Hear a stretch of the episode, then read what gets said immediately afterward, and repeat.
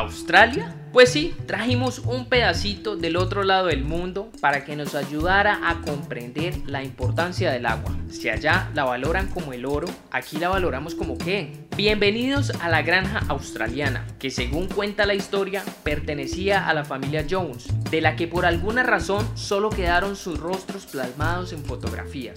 Dicen que ahora la historia se cuenta mediante objetos como bañeras, lavadoras, tuberías y molinos, y que aún queda un testigo vivo de lo que pasó aquí, un tal Oliver Waters que, si tienen suerte, lo podrán encontrar dentro de la granja. Es el lugar ideal para comprender y aclarar cómo es eso de que el agua es oro. Yo esperaría que fuera. Vayan, vayan.